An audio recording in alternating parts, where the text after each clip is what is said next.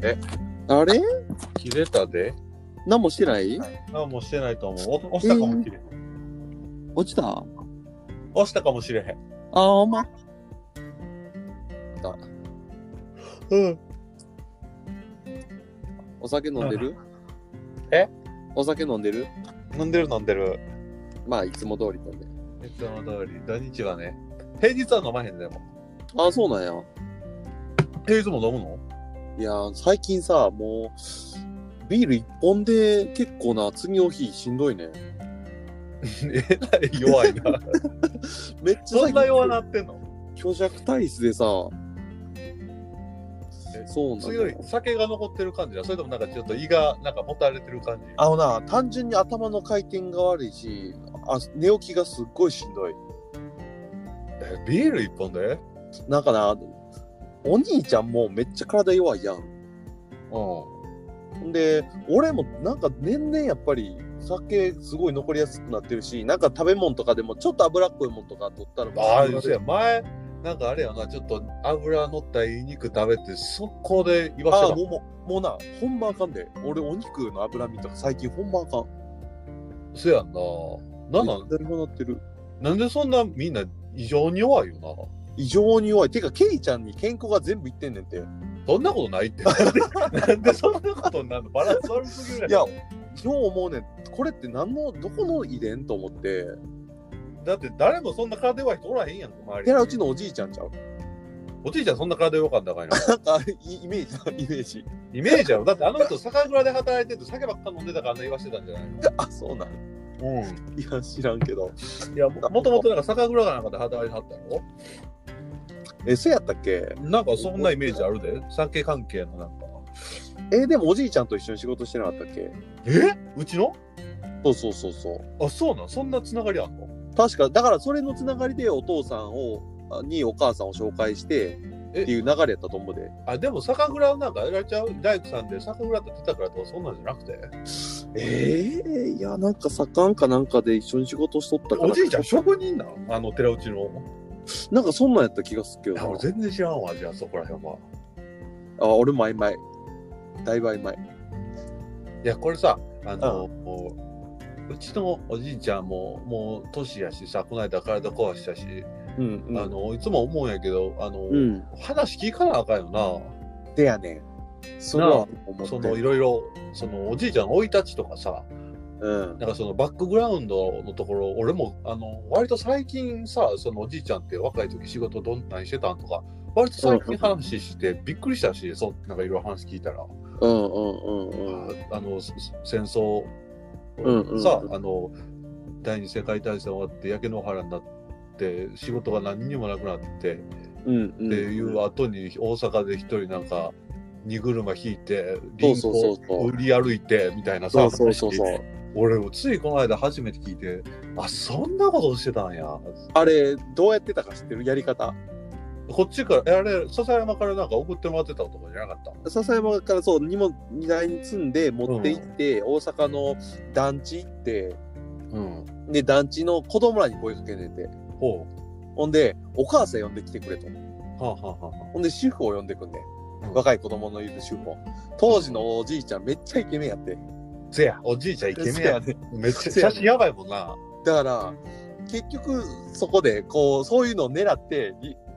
やってるっていうね。っていうことはめちゃめちゃ自分の見た目とか総合的にすごい客観だ的からにな、そう評そ価うでそきうてそうた。ってことややっぱりな、そういう、そこの思考ってお父さんじゃないやん。お母さんでもないやん。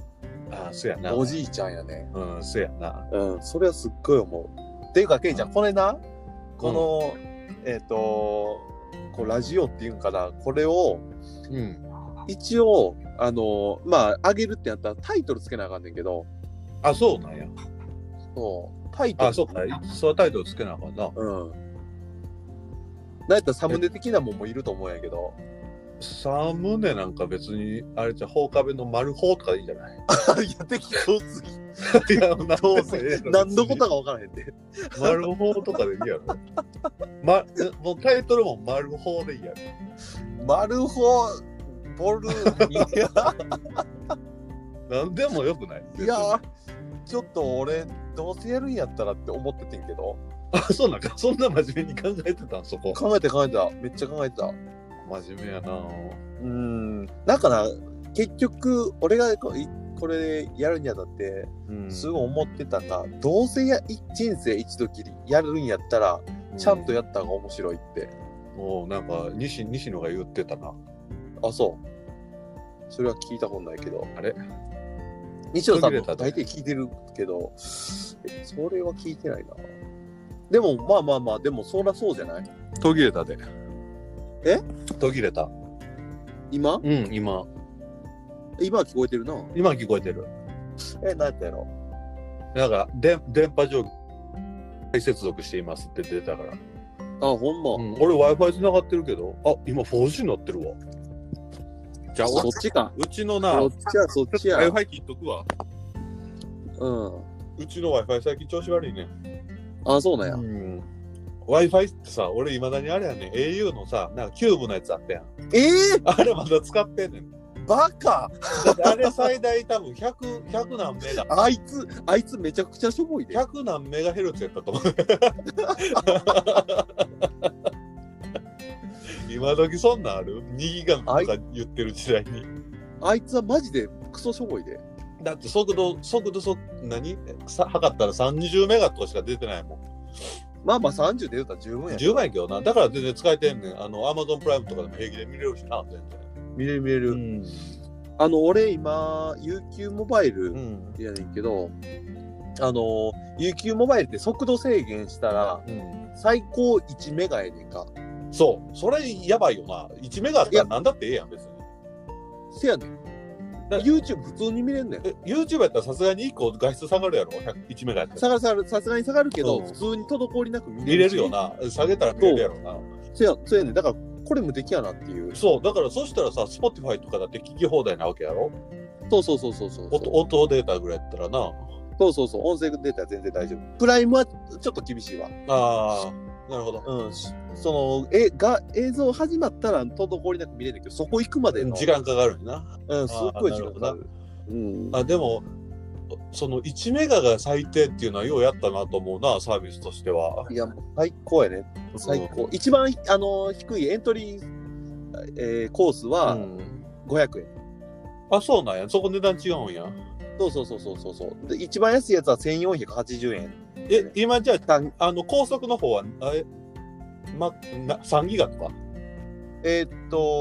5ギガ高速一番安いやつが3ギガやねあー上限がねで今今回新しく出たプランが2480円で、うんえーっと16ギガいらんやんそんなにそんないらんねん。だから俺も、俺今これもう 4G でやってんねんけど、うんうん全然な、こう、しかもな、次の月に繰り越しよるから、もどうやろうう無限に使えんねん。え俺今なマイネオにしてんねんけどマイネオも新しいプランが発表されてえっと、一番安いやつがえっとせ1000円ぐらいやったかなうんうんで1ギガ1ギガやったかなうん。で次が5ギガでう1000ん1400円。うん。で、俺5ギガにして。正直5ギガか。 5ギガリンクだったら十分やからな。ああ、そう。十分。だって会社も、あの、家も Wi-Fi やろあほあ、らそっかそっか。もう移動移動の時だ。だけやからな。そっかそっか。使えへんね、5ギガも。そっか。うん、俺、あの、営業で外回りしてるからさ、ああ、そう普か通そうにか。そうそうそうそう、ずーっと、その中でこうなんか聞いたりする、うん YouTube で聞いたりとかもするし、うんうん撮ったら、まあ、さすがに足りひんな。うん何聞くん音楽あのー音楽はそんな聞かへん。音楽は聞かんな正直、うん、あのニュースピックスとか、はいはい。あと落合陽一さんってさ、うんなんか、顔、なんか、悪魔に取り憑かれてるのかもしれない。 あれは単純な寝不足もうあの人の忙しさえぐいで、なんかもう思想が出てるのかもしれなうん、あの人だって毎日寝落ちやで仕事してい。もうそういう、あの絵画の人、そんな人ばっかりやな。いやもうあの人だってやってる仕事量えぐいもんいやーでもほんまにあの人のもうウィークリー落合もう3年前からにそのゆっくり落合が始まってんねんけどな。落合さんの番組がニュースピックス内で。うん。その、始まった頃のやつ聞いてても、未だに最先端の情報の言ってるからな。あ、そうんすっごい、こう、その、もう言った3年前のに、うん完全に今を見通して喋ってる感じがう。、なるほどね。あーすっげえわ、と思って、解像度が。もうめっちゃ面白い。あ逆に最近のやつはもう、なんか面白くないんやけど。ーあ、そうなんや。うん、最近のやつあんまり面白くないね。こう、お論客が多すぎて、はいはい。ブレ、話題、結局、こう、軸がぶれていくそうのね。。話ってどうしてもね、あの、どうしても人が増えたらねそ。うそうなっていく。だって今だって、あれやで、タイトル全然ほったらかしで喋ってるなあタイトルどうすんのじ ま、タイト丸ル法で決まったな。あ、いや、いやマルフォやめようやった。それで考マえルてフォはダサいっえ、て。考えてたんやろいや、何も考えてない。え、考えてたこんうじゃなやっいて、いや、普通に喋ってる中で、なんか、なんか、俺、パってそれタイトル読むときにな、一つだけ思い浮かんだのが、しんけ君が小学校の時に、うん。シーあ の、しん、そう、しんちゃんけいちゃんやから、神経衰、しんちゃんけいちゃん衰弱で神経衰弱って言ってたよ。あーなんか言ってたような気がす るしょうもなすぎんそれでしんけくん爆笑してたよ。やっぱさすがにちょっとずれてるよな、あの人。神経衰弱言うて。 だからそれを思い出した。俺、しんけ君たまに思い出すよあの人って不思議な人やったなって、まだになんかたまに。ねい。あ、わかるわかる。うん。あの、笹山ってさ、良くも悪くもなんか鳴らされるやん。なんかその出る杭は全部、あのー潰されるじゃないけどさ。ああ、いや、笹山まだ結構多様性あった方やと思うけど。そう俺、全然それ感じないんだけど。いやー、お兄ちゃんの話とかでさ、滋賀の話とか聞いてると、うもう多様性のかけらもないで。ん。あ、そうなのもうすっごいよ。えすごい。すごい。だから高校生のやんか、先生やんか。うん。で、高校2、30あるらしいねん、公立がな。うん。あの、通える範囲でって考えたらう、ん滋賀で。ほんだら、もう言ったら、その中でみんな学生が、成績順で、こう、それぞれの学校行くわけよ。で偏差値大体46から48の間はこの学校みたいな感じで、はいはいこういろんな学校に行くわけよ。うんそしたらその高校に来てる生徒の多様性のなさ、もはあはあはう全員偏差値50の人が集まってくる学校って想像してみて、地獄やで。あ怖いね。怖い。だからそれを思うと高校の選択肢がそもそも少なかったやん。うん、そうね。だから、方面行ける子も参考来てたり、うん。参考行ける子が方面行ってたり、うん。あ、な、頑張って方面なんとか入ってたうり、んうんうん。っていう感じやから、まださ、その、その中での多様性ってまだ担保されてたと思うんやけど、いや、そうじゃなくてさ、その成績の凸凹じゃなくてさ、その二元性の凸凹というかさ、なんか、うん、例えば、あの、お笑いとかさ、うん、うん。そういう音楽とかさ、そういうなんか、あのー文化的なところが、なんかすげえへうん平坦やったなっていう気がするんだけど、なんでそう感じてんのやろうな、じゃあ逆に俺は。なんでそう思ってんねんろなんでなんやろうな。なんかさ、みんな変な笑いの感性しなかったなんかしょ、よくわからん、意味のわからん単語を言って笑うみたいな。なんか独特のお笑いあ、あ俺すげえそれがようわからんかったんよ、昔。その、これが面白いんかな。え、これ面白いんだな。だから、ダウンタウンの悪い影響なんかもしれんけど。ー、そうね。でも俺らの学年だけじゃなかった。だって一個上の学年ってもっと先生ああ、そうやな。確かに。だから俺、俺、うんだから、しんけ君がすごい面白いなっていうのは、すあごあ、い面白かった、すね。ごい特特殊やなって思うのは、その中で一人すげえ独自路線を行ってたから、その、あ笹山にあんまり馴染んでなかったやん、だって。あ。まあまあまあ。よくも悪くも。確かに。よくも悪くも。うん。なんか、笹山っぽいけど、笹山っぽくないというか、なんか、ちょっと都会の人っぽいというか、感覚が。ああ。まあでも、そもそもそれは冷めた感覚がずっとあるからじゃないああ、でもそうかもね。うん、自分をこう抑え込めら、抑えつけられてて、うん自分っていうのを出せ、ずっとね、そう偽ね。って生きてきてるみたいな、なんか、本来すごい繊細な人やのに、そう見せられないみたいな。そうあるや。うんんうんうん。うん。だから感性合うところもあるし、そうね。なんか、新居君とかすげえなんか、俺、なんかいい、他の人に言えへんことも言えてたような、そういう人やったああああような気がするんよな、なんとなうく。ーん。なるほどね。うんなるほどね。なんか、その感覚は班長とちょっと近い。ああ、そうね。ちょっと近いかもね。しんちゃんの班、しんちゃんと班長っていう関係と。うん。最近、堀井めっちゃ夢出てくんねんけど、なんなんあいつ。開いたってしゃあないやと思って、ケイちゃんに。俺、だから、そう。俺この間、なんか、堀井が家建てるみたいな話、しんちゃんから聞いてさ。うんうん、うん。でそれ以来、なんか、あいつ、もう結婚もして、子供もできて、家も建てて、あいつすげえな、みたいなのを、うん。多分思ってるからやろうな、俺が。うん。なんか、会い会いたいな。いや、堀井な、うん今、面白いで。今、今、今今ちょうど、今ちょうど面白いわ。 ちょうどおもんずっと思んなかったのに ちょうど面白くてすんのひどい。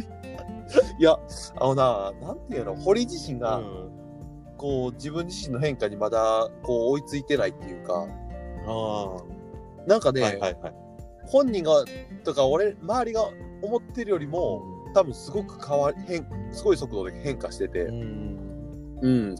なんかねこう、まあ、そもそもこう奥さんができてでその奥さんっていうのがこう堀よりも強い立場というかはいはい。力を持っててね、うんでおその堀が見てきてた夫婦像と全く違う形をなそうとしててそうやろうでな。そこその中でこうもがいてる堀がいてだからこれまでの堀になかった環境なわけよねいや、だってあいつが、良くも悪くも、そう我が道を行そうくというか折れへん子やんか、うん。やけど、まあ、夫婦になった以上は、そこはうまくやっていかなあかんっていうのがあって、 こうね、それがこう、ちょっと葛藤が見えてたりするのも面白いしう、ん。で、子供にデレデレしてるのもおもろいし、おもろいな。面白い。なんか、いい人間になってきたよな。人らしくなってきたというか。あ、あもう、そうそうそう、すあごーく人間らしくなってきた感じが。ううん、んあの、スポティファイってさ、うん、うん、何でも聞けるやんか。うん。で、マスミサイルのさ、うん、あ、なるほどっていう曲覚えてるあいや、お俺知らんのちゃういや、知ってる。絶対知ってる。あの、ほんま。この年になってやっと人間らしくなってきたねってあいつに言われたっていうだけのサビの曲知らんなんかあったなああの、なんかあった。なんかあっえたなっと、えっとな、今僕が生きているのは、あちゃうわ。今君にとって必要な僕は、きっとこの世、世界にとって必要な僕だ。あーこの年になってやっと人間らしくなったねってあいつに言われたっていうサビなんよね、歌詞の中いい歌詞だ。なもうやばいよな。なんか いい歌詞だな。すごいなって、俺それ、すごいなあの曲入ってるのが、俺さ、当時、あれ、二十歳ぐらいやん、多分聞いてたんが。選手番組まだ流行ってた時やったと思うから、その二十歳前後でさ、その曲を聴いて、中のシングルのカップリングやったと思うんやけど、うん、で、この、その曲タイトルをさ、なるほどってつけた、その感性に、うん、俺はなんて素敵なバンドなんやろうと思って、でそそうねの曲をな、今なんかなんとなくスポーティファイ聴けるようになったからあそうやあの曲入ってるかなと思って聴いてさ、うんうんもう震えてさ聴いてうん、いやなるほどっていう あなるほどあのやっぱりさ、うん1920あたりの、うあの時の感性って、んうんやっぱりもうすほんまにギンギンやんか、うんそうねうん当時の自分を思い出しても、うんすっごいこうこうすごい言葉もだやっぱり生んでるなって思うし、うん当時いまだに自分の中に残ってるはい感はい性で、うんうんうんうん、でケイちゃんも多分きっとあの頃のそのねそうねえー専門家入った頃そうねのケイちゃん思い出してみると、もう描いてた絵もすごい多種多様やし、うんまあこう人生の底もそこもそこに行ってるそうとこもあね、ってほんまに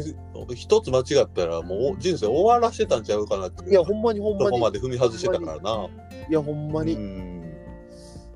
なんちゅうアウトローっていうとこまで行ってたや行んく、とこまで行ってたな。うん、なんかあの頃のうんあの空気感とは当時であのその結構アングラな漫画うんの空気感であったりもやっぱりそういう空気感をはらんでたしうん。そうね。なんかあの時代のねそのアングラのサブカルチャー自体の空気感がなんかすごい自分らと同期してたというか、うん、うん、なんかそこはすごいビジュアル系の流れがあるんやけどな、ああそのその話もしたかったん やその話もしたかったんやいやそう俺らっそうてさ、うんやっぱビジュアル系っていうものを切っても切れへんその人間もうね、恥ずかしいけど切っても切れない。 恥ずかしいでしゃあない。 残念な がら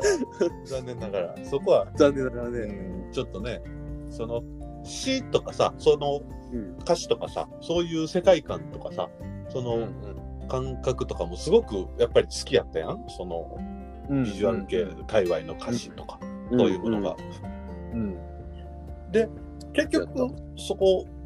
あの j p o p の歌詞が刺さらんかったのってうん。うん。なんかそのキリキリキリ尖ってる感じが全くないから多分刺さってなかったよな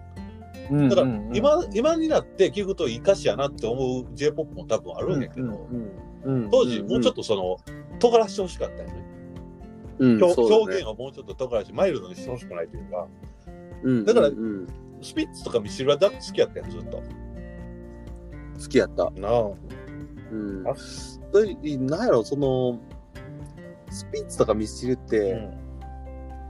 あのーありのままを歌ってくれりゃ全然綺麗事じゃないし、うん、そうん、全くもって綺麗事じゃないやん、歌ってることって。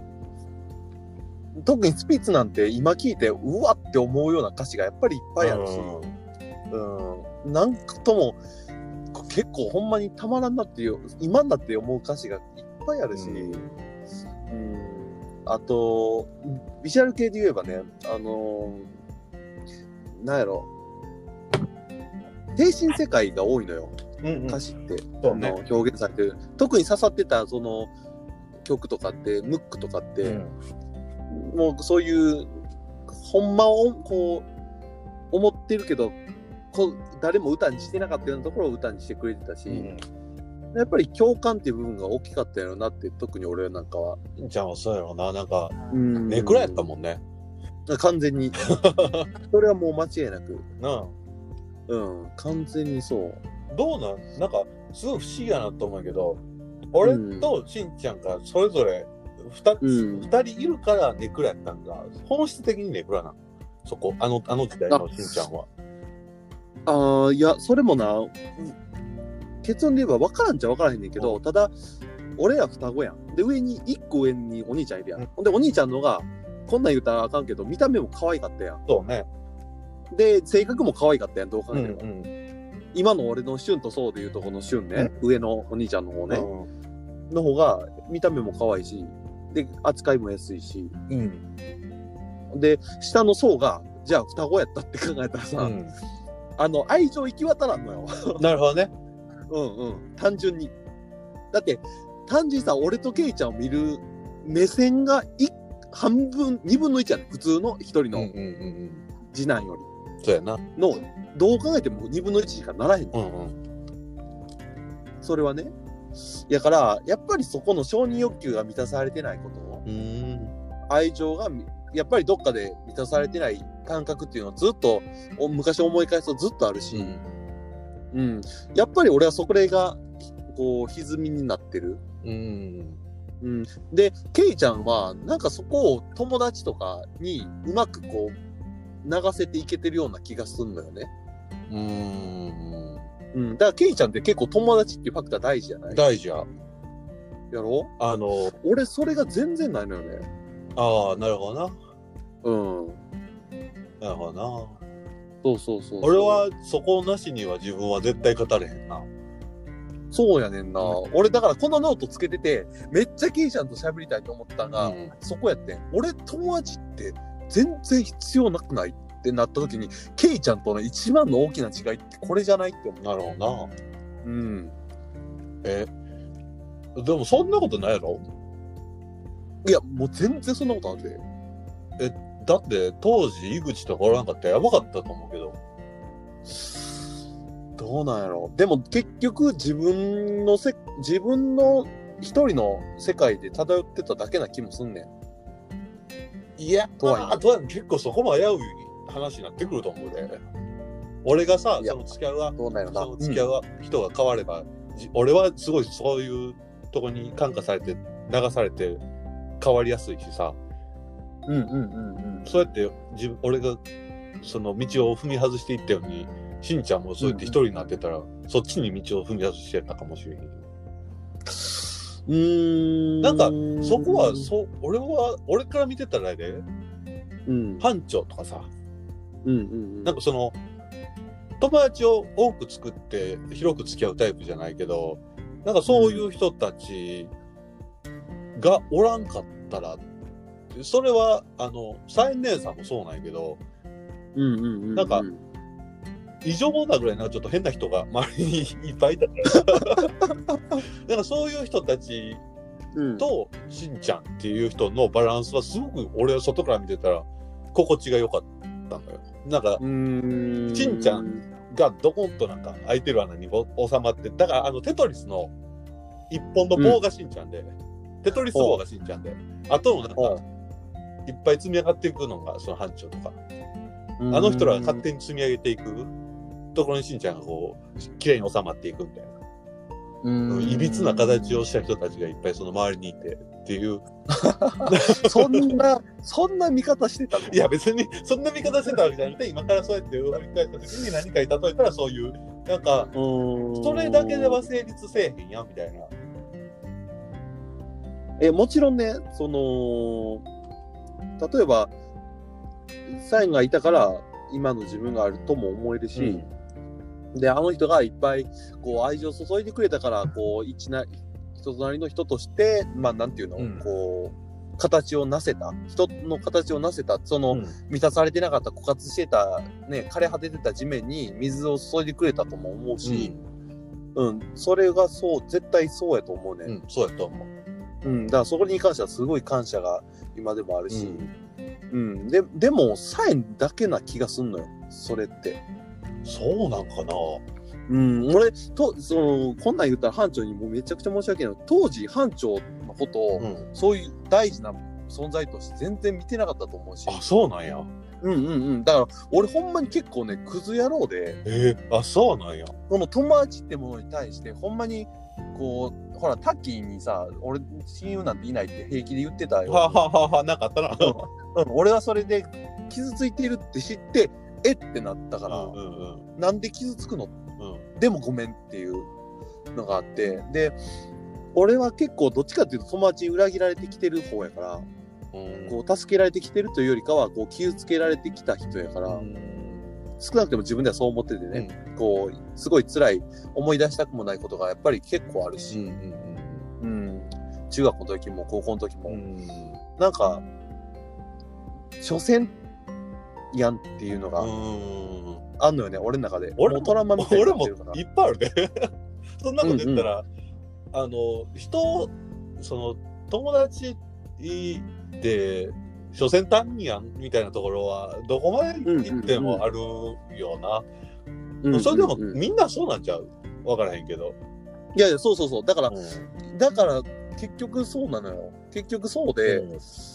友達がほんまに大事やって自分の家族よりも大事にしろみたいなことを言う人なんかを全く僕は信用しないし、それは極端な。うん、いやいたんだけどねそういう人が。はいはい。うん、なはって思うし、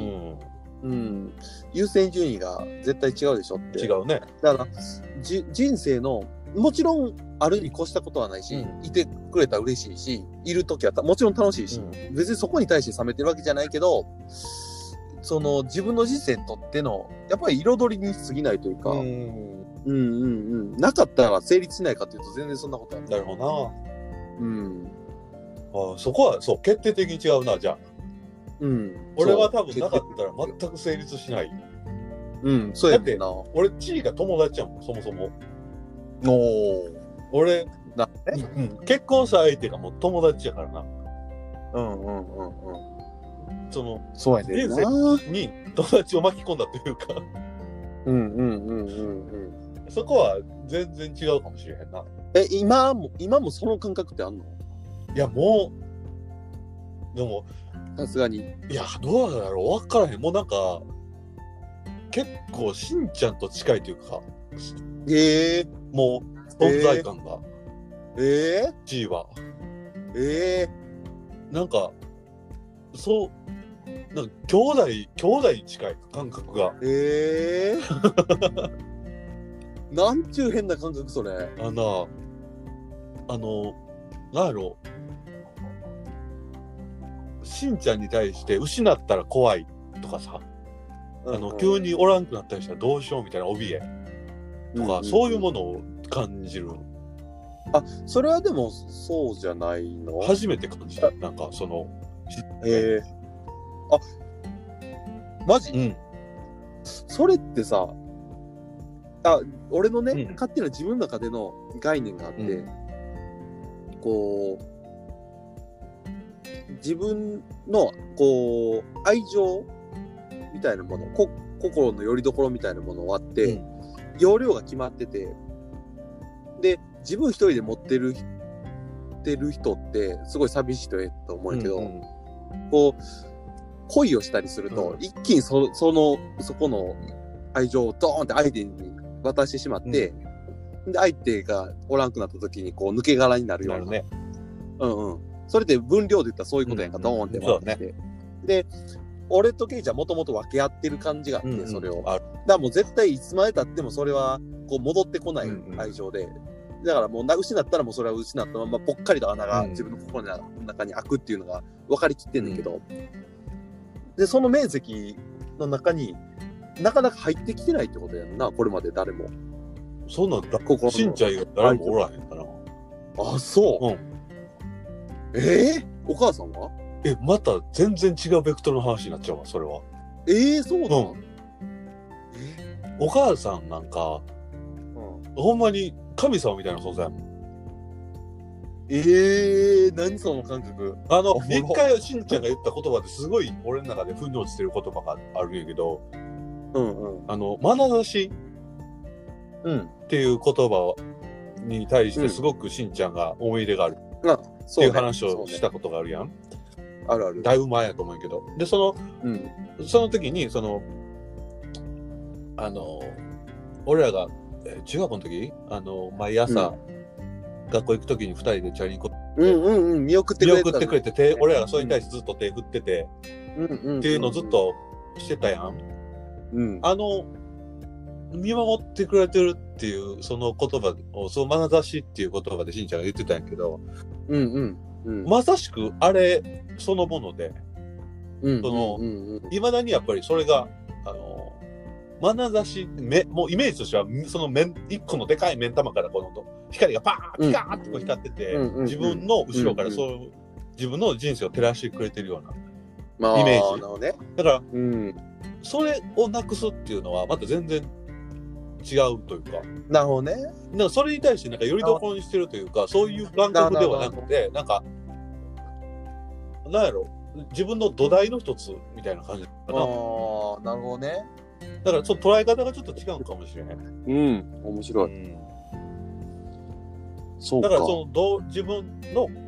なんやろその失っ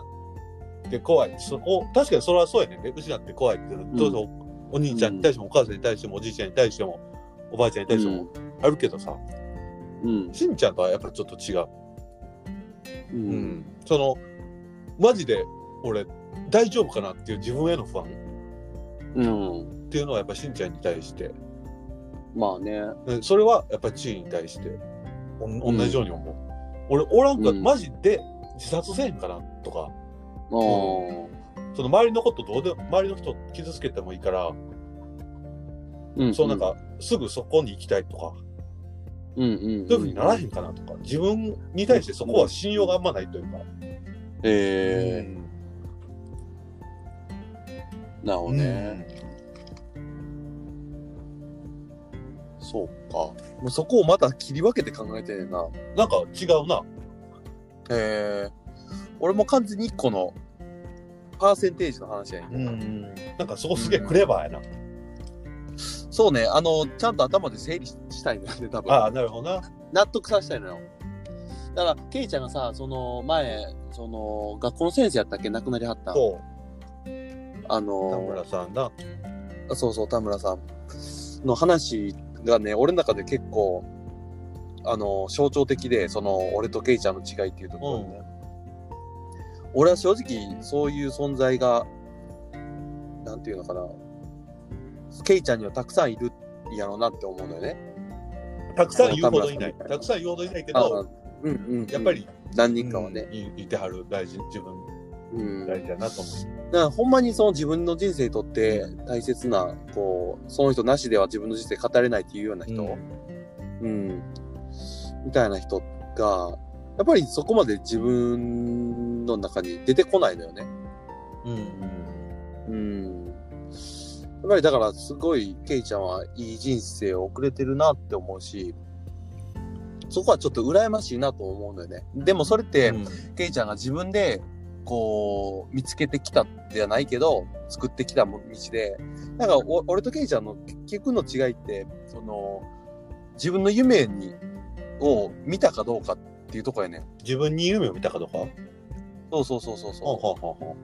だから何者かになるっていはいはう道を行ったかどうかやねんな。うんで、やっぱりそこに行ったから自分の道を歩いてるし、ケイちゃんは、その、そこで出会ってきた人たちとの関わりってやっぱり特別なものがあるんだろうし、俺はやっぱりそこを歩んでないから、ううんん。うんうんだから、すっごいそこ、それがね、このノートやりだして、すごいそれが明確に出てんのよ、このノート。俺お、そう、しんちゃんにそれは聞きたかった一つあるな。あの、うんうんうん。一回さ、えっと、いろ何がしたいかちょっと分からへんからって言って、シルバーアクセサリー作っ、シシルバーアクセサリうーんう作ん、あったね、あったなね。んかそのあ ったね、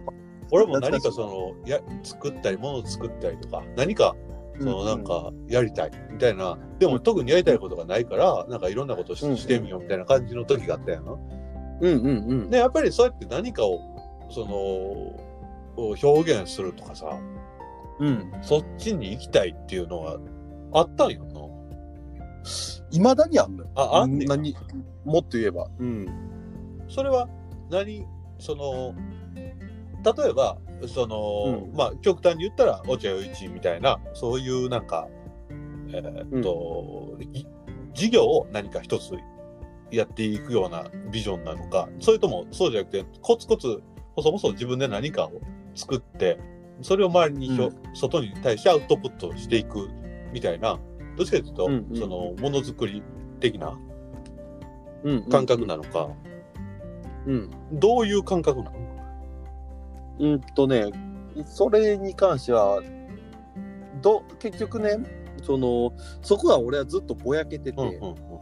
んで、ほんまにやりたいことが何なのかが知りたくて言ったら、俺はこのモーニングノートっていはいはういはいワークをや,、やりだしたのねね。もう言ったら一番最初のきっかけがそれなわけよ。そうなんや。あそうそう、俺は一体何がしたいんやあろって、どうなりたいんやろって。で、それがいつまでたってももやにかかってて全然わからなくて、ー。で、その時にこのワークと出会って、やりだしたのうよんね。このワークっていうのが、モーニングページっていうワークやねんけど、まあ、えっと、朝起きたらすぐに、だいたい1時間ぐらいかけて、その時頭の中にある雑音とか、こう、ザーって書き出すの。ずーっと書き出して、で、まあ2ヶ月ぐらい書いて振り返った時に、同じようなワードが出てくるんだよね。はいはいはい。うん。だから言ったらそれが自分のこう欲求であったりだとかにすんねんけど、自分の中にある言葉でよく、ほんまによく出てくるのが承認欲求であったりだとか、うんあと美意識、はいはいあとケイちゃん、はいはい。あと、えっ、と、アート、はいあと孤独であったりだとか、うん。なんかね、その、なんか形あるものがすごく好き。あと自然が好きとか、うん。なんか何かをやっぱりクリエイトしたいっていうような内容のものが多いのと、そうね。あと承認欲求が強いの。うん。やっぱりこう小さい頃からの満たされてないものを満たしたいっていう根源があるんやと思う。なるほどね。だからまだちょっとガキ臭いモラトリアムなところがあるんやと思うんやけど、うんうん。で、まあそこを多分認められたいから何かをしたいんやとうん思う。うんうんだから結局のところ何かでみこういろんな人に注目されたいとかスポットライト浴びたいとか,、そういう欲求やと思うんやけうん。ど、うんうんうんうんだから何がしたいじゃなくて、そう認めてほしいってことやと思うね、何かなのるほうん。だからいつまでたっても何がしたいっていうのが見つからへんっていう状態やねんと思うね。どな。それはあれな、あの、うん家族ができて、子供ができて、言ったら父親として、うんうん。例えば近所の人たちから認められたりとかさ、なんか、そういうちっちゃい世界では絶対に構築できてるわけや。その、おそのそうね工程っていうのは間違いなくできてるわけやんか。ああ、そうね。いそれ、そうやね。その仕事でもさ、ちゃんと成果出して、仕事場でもちゃんと認められて、その、俺正直今の生活で何に一つ不満ないじゃないはずやねん。そうやな。えのに満たされてない枯渇してる部分があるのがそこで、だから多分な、ケイ、それは昔から俺らが、その、アートに秀でてるっていう勘違いなのか事実なのかわからん感覚を持ってるやんあるあるあるやんか、そこに関してはなんか、そこの感性に関しては誰にも負けへんでっていうわけわからん自信があるある。あるな。多分それって、こいつらアホかって思われるけど、なんかしらんけどあるもんやからしゃあないと思う。で、それに対しての、こう、何らかの確証を得たいんやと思うねん。あー答え合わせがしたいんや。そうそうそう。多分そこが、答えが出てないから納得いってないとあ思う。あ多分ね。うん。あれやな。若い時に東京ドーム来といてよかったよな、しいや、せやねん。なんかやっといたらよかったいやよ。なんな、なんでもいいから。絶対違ったやろうなと思うな、それ。その、せやねんな。まあ、そうそう。そうやな。だから、あの、まあ言ってることはでもわかるわ。なんか感覚的には。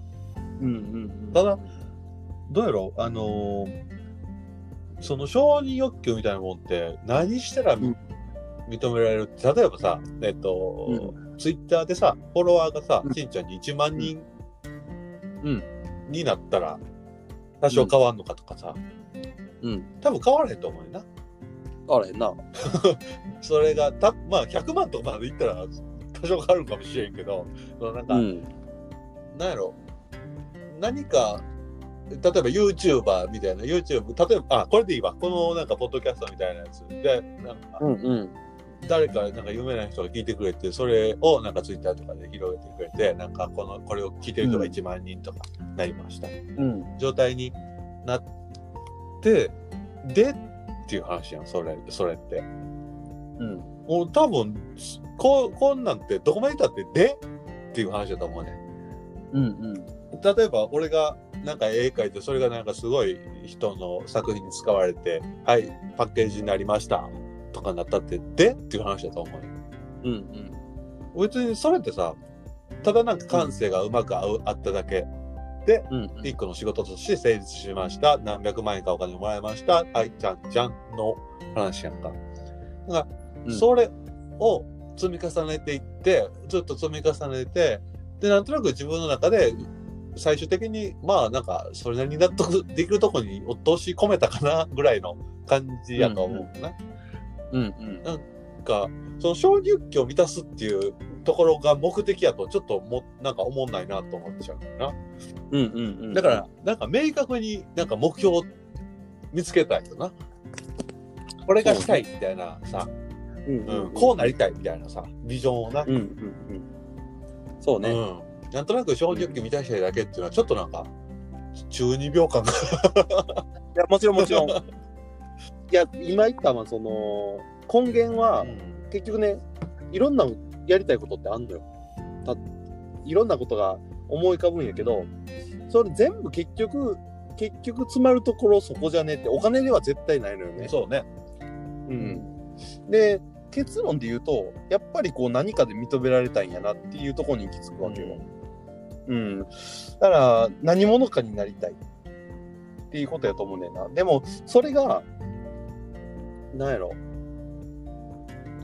自分にとってほんまに幸せなんかって言われたらあんまりそれもピンとここううへへんんなうんただ欲求としてそこにポンってあるっていう感じやね、だからね、ずーっとこのノートでも、そこに関してだけは、答えが出えへぼんんやりしてんねんずな、ーっと、ずーっとぐるぐるぐるぐる回ってて、なるほどうん。面白いで、いろんなことやりたいなって書いてあるなわ。へえうん。俺なんかあれやね酔っ払ったらなんかメモをするっていう癖があってさええなんかあのメメモってあの iPhone のメモ帳にななんかメモうんうんうん。メモってあんのよええなんかなしょうもないことばっかり書いてんでやっぱ酔っ払ってる時やから あのうんあな、いっちゃんキンキンであったんがさ、うんあの、えっと、おと女の人がさ、うん。男の人をさ、あ、さ、うんこの間、その、あれがあったからは、あの、森さんのさ、あの、ほ女性うほうほメッうほシうュの発言があったやん。うんうんうんで、あれを受けてさ、うんやっぱなんかああいうことあったらちょっと考えるやんか。うんで、多分それが出たんやろうけど、女の人がよくあの、えっ、と、男って本当にしょうもないみたいなさ、ほう発言をよくするけどさ、男って本う当んうにんいつまでたっても子供みたいな、うんうんうんうんああいう男ってバカよね発言ってなんでなんか昔からあるんやろうなと思って、多分それを書いたんやけど、うんあの女の人って多分男の人よりさそのコミュニティっていうものを大事にして、そのうんうん波風立てずにさうまいこうんとやりくりすることに長けてるやん、うんでその嗅覚にすごい長けててさきっとさ、うん俺らが思っているよりさうん女の人って同性のことを分かってると思うよね、うんどういうタイプの人はどういう人だみたいなことを、うんうんだからこの芸能人はこうこう見てるけど実はこうよとかうんうんここいつは男はこう見てるかもしれんけどこんな人やでとかうんうんっていうのを男よりも全然強く察知してると思うのよねうんうんうんうん同性やから。うんで俺すごく男はバカよねっていうところにつながる勘違いとして女の人の勘違いとしてうんうんきっと男も分かってるって思ってると思うのよ。そのほうほうほう女の人が女の人に思ってる見つけ見つけてるその透けてるその感情とか、うんうんうん仕草とかから伝わってくる情報量、もう男も受信してると思ってると思ってると思ってんああはあはあはあはあはあ女の人がななるほどなるほどだからえだからさなんでこんな女に行くのとかさ、うんうんうんうなんでこの女のこの仕草に対してハートマークなのとかさ、本うん当うんうんバカなのっていう発言に最終的にはな落ち着くと思うんうう。んで、これをずっと掘り下げていって、女の人ってどういうタイプの人がいるやろっていう考えてさ、うんうん容姿が優れてて、うん何をしなくても男の人に不自由しない、おうん男の人から寄ってくる人、うん女の人。うん容姿はそこまでじゃないけど、その、うん明るさとか、うんうんうんえっと、情報量とか、あそうんうのんコミュニケーション能力とか、えっと、エロの力だとか、匂いだとか、うんファッションだとか、趣味だとか、そういうものを駆使して女、男の人と仲良くなるとする女の人。うんそういう自分からのモーションはしないけど、あくまでうん人間対人間のコミュニケーションの中で愛をつかもうとする女の人と、うんもう一切自分からそのコミュニケーションを男異性とコミュニケーションを取らずにうんあのまあ自分の世界で生きている人自分たちの世界で生きている人たち、うっんていうその何個かのパターンにさうん分けた時に、多分女の人から同性からしたら、こうのんうん2番目に言ったさ1番目に言ったさ、もう容姿が綺麗でもうどうどうしようも,、うんもうかな叶うわけのないうんに対してはもう屈服してると思うね女の人って何をしたってその人らが何をしたって別に、ははーって感じだと思う何も言わへん、うんただ、そいつがその綺麗な女の人があざとくさうんうんうんただでさえ可愛いのにさめちゃめちゃ媚びへつらうような、なんかそのなんかかまととぶってるような態度を取ったら芸能人なのかないのかそう叩きにすると思ううんうんうんうんだからそういうタイプで嫌われてるタイプの辻ちゃんとかさうんうんうん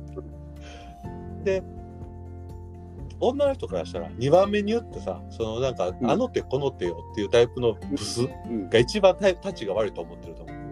うんうんだからそれをあのーこんなそれに引っかかるそれに引っかかってる男って、ほんまにどうしようもないと思ってると思ってるうんうん。と思うねうんう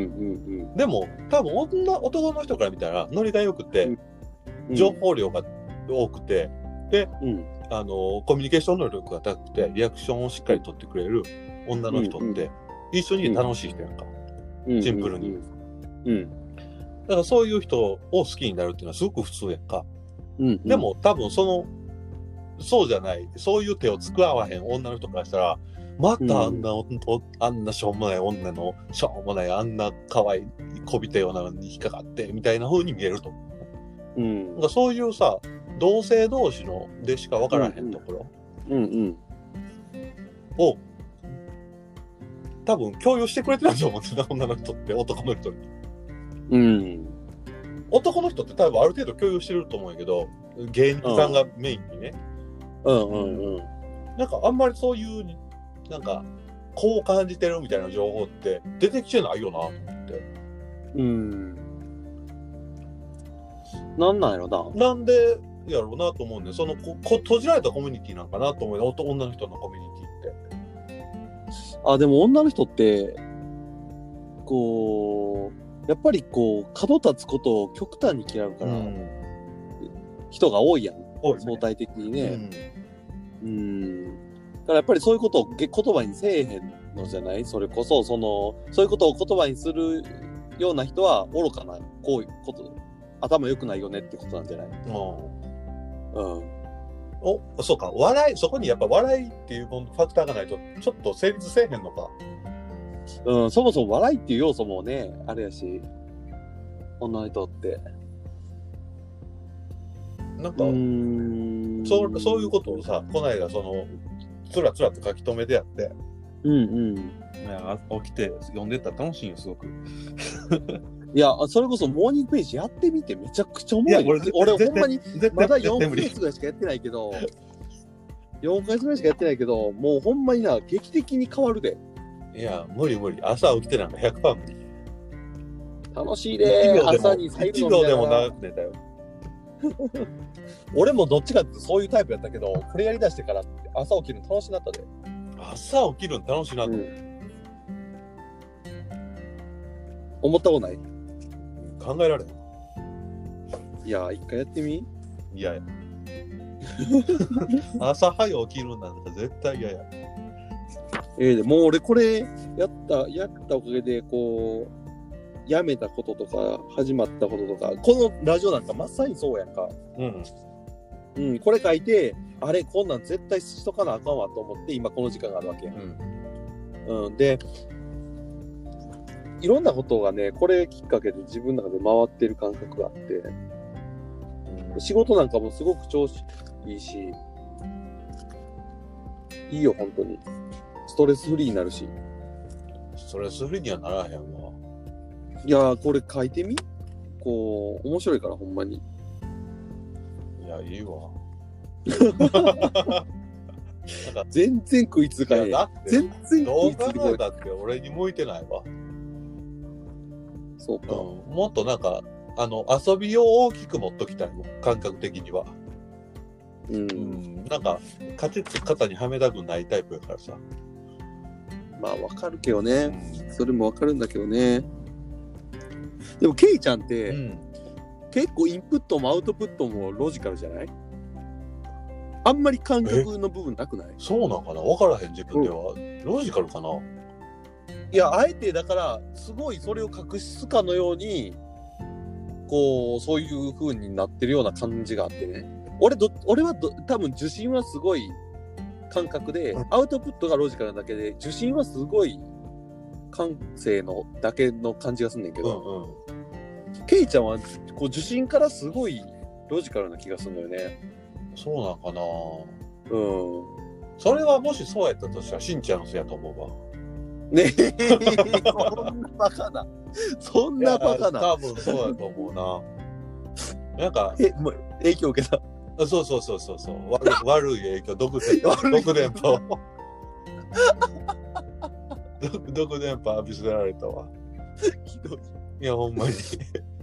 えだってもともとすごい楽なんかこの曲楽しいぐらいの感じやったはずやんおうんなんかそれがもしそうやってロジカルになってるとしたらもうそれはしんちゃんねえそうなんいや知らんけど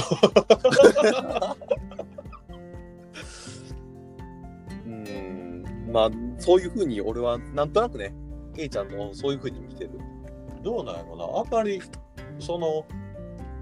う最近ここ何年もそうやってはんなんかこの曲曲とか映画とか漫画とかうん。本とかいちいち感想なんかどっか外に出すことないからさどう思ってるかもあんまり感覚、それを見てないやろ。自分の感覚、その感想自体を。そうやな感情がどう動いたかだけかな、うん。うんうんうん。あの俺はすごくあの好きな本があってその本を奥田秀夫っていう人の本をうんうんうん。たまに読み返すんやけどそれでうんきちんと、いつも泣くから いつも泣け同じとこで同じように泣くから、うんそれがすごく答え合わせみたいな感じではあるえっと、君の友達とか書いてる人やったっけいやえっと奥田秀夫はねあ、あれ、阪急そうじゃ電車。阪急電車もそうやな奥田秀夫やなそうやなそうやんな、うんあ、なんか温かい作品作る人やんな。あ、あれ阪急電車って奥田秀夫でしたっけ違うどうやったっけいやそう温かいそのすごいあのーなんやなんていうのかなあのまあ家族とか友達とか、うんうんそういう感覚をすごくううまく。く描く人やなと思う。ううんう。んもう毎回号泣ですよ。号泣か。号泣もう終え もう文字やっぱ文字が一番泣けるな映画とか漫画とかその装飾のないシンああ特に奥田秀夫なんかもう文章も何の癖もない特にこれといった強い文章力もないそのうん。その文章がやっぱ一番泣けるなそれってなんか、俺、それ、それに関してもちょっと思うことがあってな。文字って、うんあの、言ったらデータ量、クソ少ないわけやん。うんクソほど少ないやん。うんそのパ、パソコンのデータで言ったら何バイトの話や、一文字。それはフロッピーディスク使ってた時代ですからね文字が。うんで、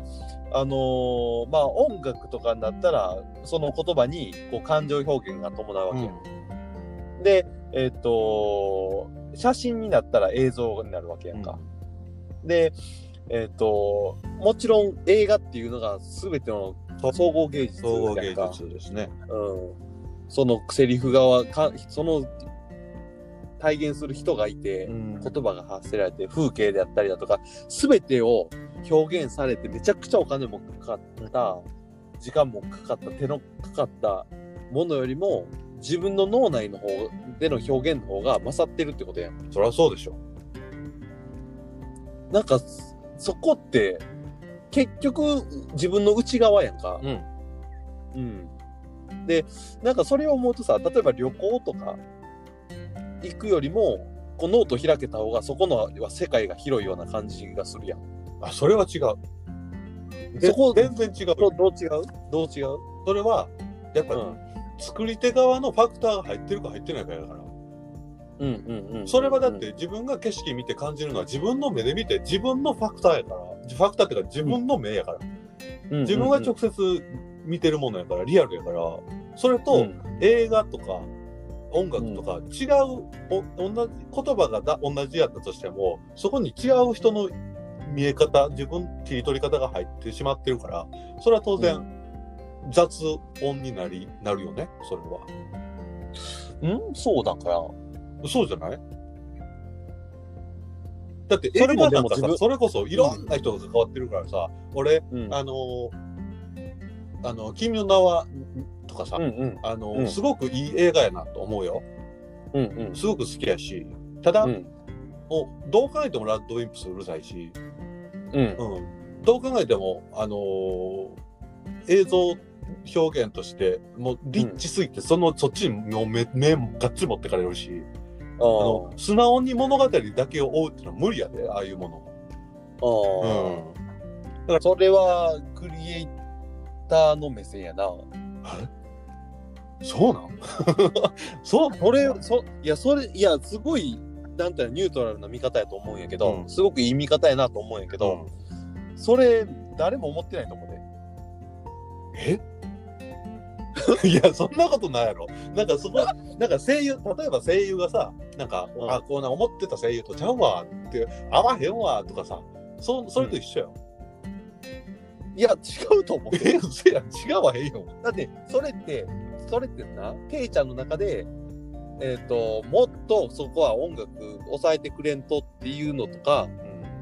うん、あの、こもうこんな豪華な絵じゃなくていいよとか、うん逆にストーリーのがに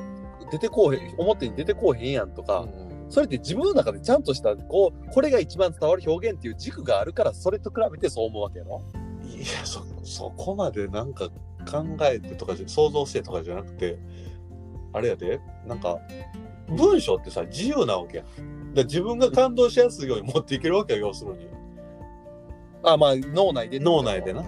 うんだからそれができひんから。ただ、うんたと例えば景色行ってなんか温泉使ってあそのあったかいなっていう体感とかその空気ちょっと山の方やったりしたら山の方から出てくる匂いとかちょっと冷たい空気とかそのうん木のかすれる音とか、そういうものの感じ方とその作られたその音楽とか絵とかうんいろんな情報を誰かのファクターとしを通して出てきたものとっていうのはうん全く違うもんじゃない、うーんなるほどねなんかそこに人のさ関与があるとしたらもしそのなんか気をゆすってる人がいたりとかさなんかその匂いを出してる アロマアロマの専専属の人がいたりとかさそういう演出がされたら興ざめやんやっぱりなんかそれに近いもんがあるのよやっぱりだからそれを抜きにして感動させてくれる宮崎アニメの素晴らしさっていうところにもまずそこまで12時間かけて語りたいとこやけどやけどやっぱりねちょっとうるさいもうちょっとこのこちら側に感じられる要因というかなんかそのうんうん幅が欲しいというか遊びがねそうそうそうそうそうここだから割とジェフリーとか多くないその自由に解釈できる部分うん空白確かに空白的なとこ結構あるやんああんだけエンタメエンタメしてんのにさうんうん確かに確かやっにぱあそこあの余白ようんうんなんかそれがすごく足りないからなんかもったいないなと思っちゃう。なるほどうね、ん、何の話だっけあのタイトルタイトル。絶対違う よ戻りすぎや戻りすぎやあれ何の話だっけな完全忘れたタイトルタイトルの話より。違う違うあのノノートの話ねそのノート書いてそのなんかあのー何の話だっけ ダメだこりゃ。ダメだこりゃ。いやちゃうやんちってな毎朝朝起きてさそれを書いてさでそのなんかあ、違うわ違うわ。そうそうそう。その、ばい、その、文字、文字と映像が、こう、おかしいことになってるよねっていう話から、自分、俺が言ったのが拡大解釈だよっていう話みたいな。そうそうそうそうだからうん、確かに確かに。いや、でもそれも考え出したら多分、どっちかが手詰まりになるんやけど、うん例えばじゃあ高級、超高級リゾートうんで作られた演出やけど感動できるじゃん。はいはいはいはいうん、じゃあその自然本当の自然とじゃあ高級リゾートにあるそれっていうのはうんまた全然違う感動なわけか。でこっちはすごい作られたエンターテインメントとも呼べるはずやん、リゾートで言えばね。うん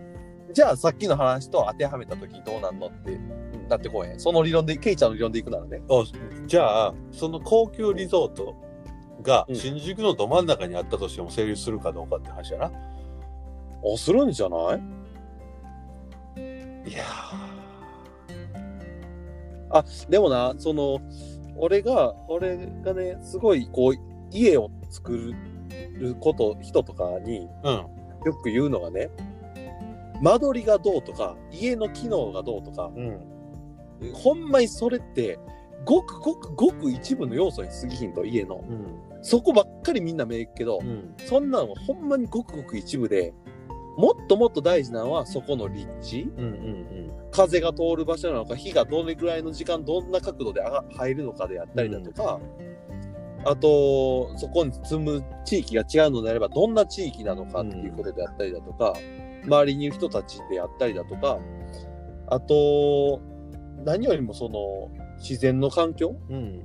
音であったりだとか、空気であったりだとか、匂いであったりだとか、そっちのが圧倒的に大事だと。で、窓、もっと言えば窓。うん。窓から見える景色ってずっと変わらへんね、うん基本的には。だからそこの景色に何があんのっていうのがすごく大事だね。うん。窓の高さ10センチ変わるだけで景色って変わるし、でもそういうのって全体に習わへんし、教えか、家建てるときにも教えてくれへんね。だから自分で勉強するしかない。うん。でも、さっき言ったように景色とかってむちゃくちゃ大事で、言ったらビル、そのね、多分新宿とかやったらビルの高さって全然値段変わるやろ変わるその変わる回数で変。わる変わる変わる。ホテルとかでも多分絶対 VIP って一番上やんか。そうね。うん。だから、なんかそういうのを向きにしてさ、で、例えばさ、その家の前とかに植物、どこの家にも大抵置くねごくごくん。で、それってじゃあなんで置くのって思わへんまあ、単純に好きやからっていうのもあるやろうし、それを自分が育てたやつを見てもらいたいってのもあるやろうんうんうん。で、結局突き詰めると多分心の豊かさであったり、安らぎであったりだとか、そういうとこに行くと思うんやけど、うん、そのやす自然であったりとか水のせせらぎってさな。うん。全ての生き物、まあ、人人類全てが安らぎを覚えんねんてあの水のせせらぎの音を聞くと、それはもう遺伝子に組み込まれたシシステムやから、うんもうそういうもんなんやけどでもそれだけ自然ってものが切っても切り離せないにち人間にとってすごい大切なものなのであるにもかかわらずそコンクリートジャングルに入ってわずかな自然を追い求めてるこの滑稽さというか、うん、そんなのすごく思ってで最近の家ってさそういう当たり前に外の風気持ちいいとかってもう当たり前に俺ら知ってるはずやんぜ人間って、うんやのに超機密住宅やねんうんうん外の空気一切入れませんよ素晴らしいでしょうが売りうやねん、んで、ま、窓開けなくても24時間換気でずっと新鮮な空気がずっと家の中にってうん言ってんうの、んうんなんかすそれで値段がめちゃくちゃ上がってんねんうな、んうんなんかすっごい本質からずれたところでずっと家ってこう建築の話でずっと回ってなるて、ほどな。うん、でも本質だけで言ったらもちろん田舎がよくって、うでも交通もちろん利便性が取らなあかんから全部田舎がいいって話じゃなくてバランス取るんがいいんやけどなんかどっちかにめっちゃ振っちゃうやん。そうね。うんわかりやすいからだからそこのそうなんかそれってポジション取りやすいからなんやけど、うんそうじゃなくてちゃんと考えたらベストな答えって意外と簡単に見つかるはずやねんけど。でもそれはあれよ、週刊誌報道とかと全く一緒一緒じゃないよ。結だってだっ局、て。週刊誌報道とかと全く一緒じゃない。ああ、そうそうそう、ほんまそうやと思うん、だから結局な、ポップな見出しがつくからやろ。う。ううんん。で、男ってさ、堀とかさ、バカだ けどもうやめろ。おい、おい、やめろ。うん結局性能とかで見ちゃうのよ。スマホとかと一緒やな。性能は男どのっちやの方がな、いい。すごいな。いや、ほんまに、もう、どうでもええやん、機密性とか。マジでどうでもいいな。 どうでもいいねん。だって、あ今、ヒートテックとかあるからさ、寒かったらヒートテック着て、うん。で、あの、ね、あったかい靴下とか、電気で、まあ、入れるダウンとかあるからさ、それ着たらこたつ着て動動いてるようなもんうんやん。別にどんな寒いところに住んだって、もうあったかく過ごせんうのよ。んそれを使えば、省エネで。エアコン入れんでも。いや、考えたらそんなんできるのに、いや、部屋中あったかい方がええやん。っていう謎の進行があって、 な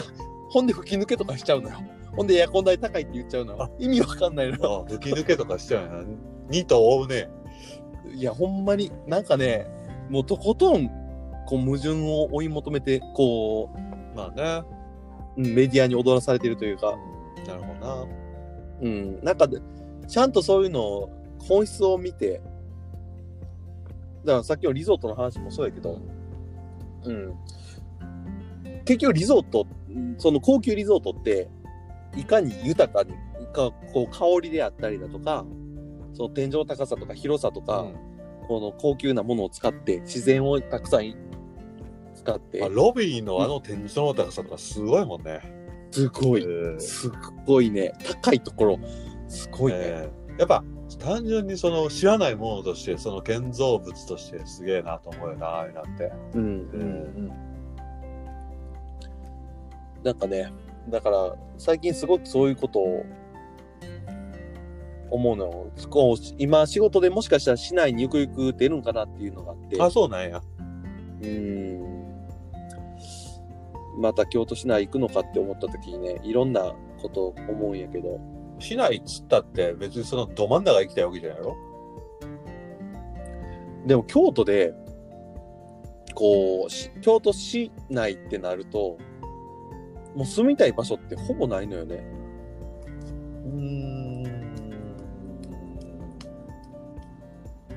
あ俺そうこの間ちょうどあれはちょうどっていうかたまたまえっとね、うんなんか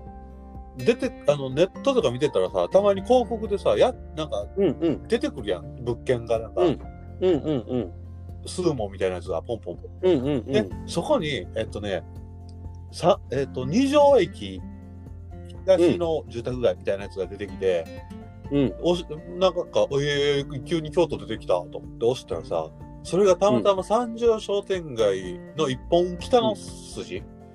うん最高の場所一本北ぐらい、えっと、一う本ん北の角ぐらいのところでさ、うんえっと、商店街のちょっと西側の筋、縦の筋を登った、うんえっと、北東角ぐらいのとこやったかな。うんの、えーっと、家が、なんかちっちゃい家やってんけど、なんか売りに出て、うんそれめっちゃ安かったよ、なんか知らん。えなんか千何百万とかで、ー、安っそう。でもちっちゃい家やで、ちっちゃい家やけど、うんまあ全然住めるぐらいのひちっちゃさだな。うんうんえーこんなリフォームして住んだら、もう完全勝ち組やんとか思いながらさ、うんうんなんか、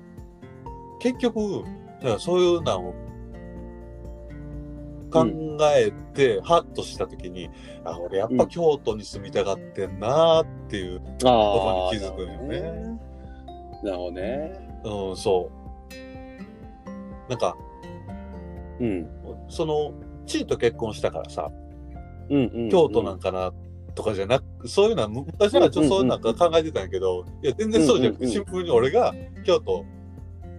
うんが好きなんやなっていうのを最近すげいえや実感してるね。うん、いやそうやと思うでケイちゃんの人生でだって圧倒的にこう幸せなと時間を過ごしてるのって京都でしょ京都やななんかしきょ幸せというかなんかその豊か豊こか濃といいうか時間を過ごしてる、だからうんだから俺の青春そのものよな多分な,、うんうんうんうん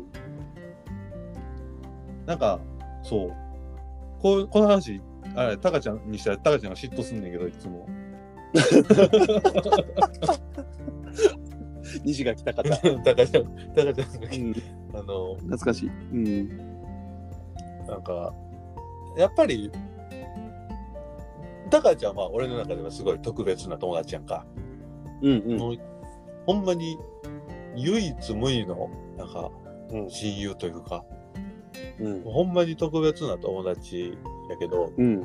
なんか 俺がそうやって京都の友達とかと遊んでるとすげえジェジェラジェラジェラジェラジェラしてるのよ 不思不思議なああそういうタイプちゃうやんあの人うんななそうね。なんで俺と絡む人みんなああやってちょっとちょっとあそういう気質になるんやろうと思うけどいやー、わかるけどな、俺は。俺は高なん田ので気そん持なちちょっわとかる全員めんどくさくなるのと思うけど。いやー、わかるよー。わかる。なんやろね。なんかでも、あのどっかで憧れちゃうよね。ーなんか、タカちゃんがさ、うん。あのー子供生まれて、うん。あのーコロナになって、もうお祝いに行けてないけど、それでも俺はお祝いに行きたいやんか。うんうん。あーでもちょっと、でも帰れたら帰るわ、つって、うんそうお祝いだけしに行くわ、つって、うん、もうやめてって言われて さ、え嘘やん。俺帰るって言ったのに断んねやと思って、すげえショックやった。 なんか、あ、おとうんお父さんになったんやなと思って。うんまあ子供できるとねいろんな感覚がほんと変わるから、まあ人によるやろうけど変わる人はほんまに変わるから、うん特にな、タカちゃんなんかはそのな自分の両親に対してとかそういうんんそうよね家族間、その感覚ってさ、やっぱり一般の人とはもう全く違うわけやん。うんなんか俺はそうこうこうやっぱりなあ今これからタカちゃんがどういうお父さんやっていくんやろうとかさ、なんかすげえ、しっかり見守っときたいというかさなんかうん近くで見ときたいなっていう感覚もあるけど、うんなんか俺はあの人はほんまにすごい人やと思ってるから、ええほんまにめものすごく尊敬してんのよ。え今まで出会った誰よりも多分尊敬。ええうん、いい関係やねほんまにあんなすごい人なかなかおらんなと思うから。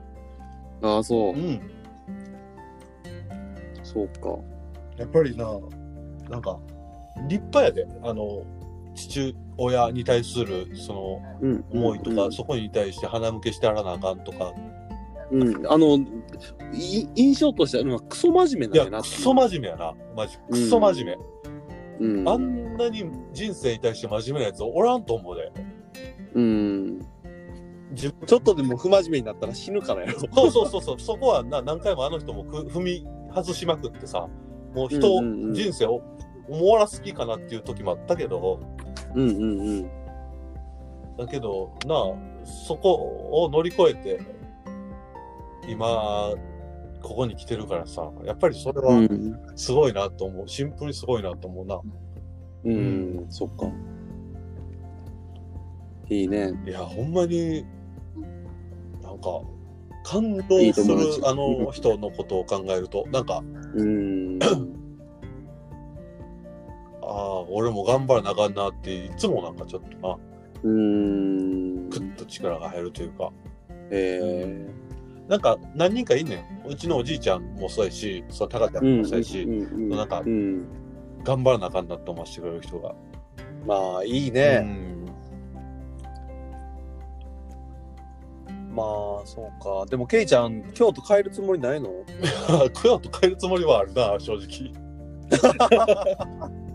あるうん、京都変えるつもりは全然あるな。うん。うん早く帰ってきてほしいな。なんかそういや、うん。えっと、A ちゃんどうえいちゃん。東京区あ、みたいな。俺も話してないね。話したいんやけど。あそうなんやかか会えなくって、そう。あの、俺もインスタかなんかで見て、あ、東京行くんやと思って。なんか年賀状で東京行きますって書いてああ、そうそうそう。は年賀状で書いてあるから。そう、ショック。るで、なんか、えっ、と、タカちゃんとよく遊ん、一緒に遊んでた、おん3人でよく遊んでた女の子も今年東京来るのかなああ、そうなんや。なんか今年2人女の子こっち来るらしくて。なんか、えー女のこ子そういえば、そうそうそう、なあのーあの子、堀井の、うんえーっと、結婚式でいた、いごめん、名前忘れた。 ごめん、誰やったっけどえ、どの子奥さんの友達の女の子、もう東京いはって今。奥さんの友達の女の子はさすがに覚えてへんわ。名前忘れた、ごめん。ああ、忘れちゃった。東京いはったわ。東京、そう、多いなと思って、なんか知ってるへ人。え。そうそう。東京か。俺も東京行こうかこうへんやろ、絶対。な。絶対行かへん。絶対こうへん。 絶対汚いもん。昨日でかい地震すったしな。うん、俺はもう1ミリもその東京憧れが1ミリもない人間やで。俺も全くなかったよ、そんなこと言 ったら。まさか自分が東京来るなんてって、ほんまに最初来た頃はずっと思ってたもん。なんで東京行ってんやろうって。まあでも楽しいでしょ。あの、仕事に関しては100%おもろいな。なまあ、そこだけはもう間違いないな。うん。それは絶対そうやと思うわ。うんそこは100%やそのやっぱりさ、時代がな。うん東京を中心にそのメディアとかもあるやんか。うんだから俺はメディアに極力たくさん触れるようにしてて、そういう情報を得得るようにしてるから、特にこの、例えば仕事場とかで話した時のギャップとかうんうがんうんすごいのよ。やっぱり時代がこう田舎って遅れてくるからうん。さ。そうね。うん、こう今ってこんなんなってるとか話をしてうもん全然こうピンとこなくて、はいはい。うんうん、だからなんやっぱり23年遅れてこう何かが動き出したりとかよくあんねんか、なんかそっちでやったらもっとこう話伝わんねえろなってすごい思そうやろな。まあ、それはそうやと思う。うあの、田舎にいる感度の高い人は、特に若い人は全員そうやと思ううんう。だから、な、みんな東京に来るんやろ。うんでもまあそこまで仕事に熱持ってる人も少ないやろうけどまあ、仕事に熱持つも何も、単純にし東京にしかない仕事が山ほどあるからな。まあね、うでもそういう系の仕事は結構軒並みやられてんじゃ ないん。 コロナはな、コロナはやばい よ。コロナ、なあ全く別の枠の話実。際この田舎の体を動かす力を使う仕事はさあんまりやられてないけどさ、もちろんね、うん、いやコロナだけはもうほんまどうしようもないでしょ。うん考えるだけ無駄やもん、ほんまに。うんだって毎回さなんか壁にぶち当たるたびにコロナのこと一生懸命真面目に考えてさ、うんそれに対する対策とかいろいろ考えてさそれで一生、もうこれこれやったらっていうので頑張ってやろうとするけどさ、うんあっちゅう間に無に帰すからなうんもうほんまに考えるだけ無駄、うんそうね、うんだからもうできるか分からへんけどやらやりましょうぐらいそうかいやまあもうしゃあないねこればっかりそれよりタイトルはちんちゃん決めたタイトルねタイトルはじゃあじゃあす神経衰 弱なうんマル ホいや、長いって。わけよくわからへんも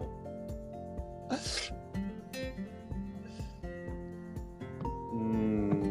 ん。うんええよ、別に神経衰弱神神経衰弱でで。え、神経はガチの神経の方なのあ神と経がえひらがな的なことなの神と神経え、俺らそんな衰弱していくのこれやって たら。なんかちゃう な神経強弱何言うてんのわからんうんまた考えましょええやん、別になんでも。うマルホあ、なるほどええよ、だから。決定はいはい。神と経のマルホえ、ちょっと待って、ま、その頭つくの どうしても入れたいの、それは。うん。あ、そう。もう分かった分かった。もう好きにしてくれ。どうでもいいって。あしんちゃんけいちゃんの方がいいもうそれでもええよ、なんでもええ。もうええって。はいこいつ大体どれぐらい喋るんいやわからへんもう疲れたから終わろうかなんか、全然あっちゃこっちゃ散らばりまくって何を喋ったか全然覚えてないけど。まあまあこれ多分なやってたらそろそろ喋ることないしテーマ絞って喋ろうってなるやろしああ、そ。それの方がまあええんじゃないうなんかお題用意して、お題。そうね、お題用意しよう。あ今度からお題用意しよう。それぞれ一つずつね。あ、そうしようか。うん。一つずつでしょ。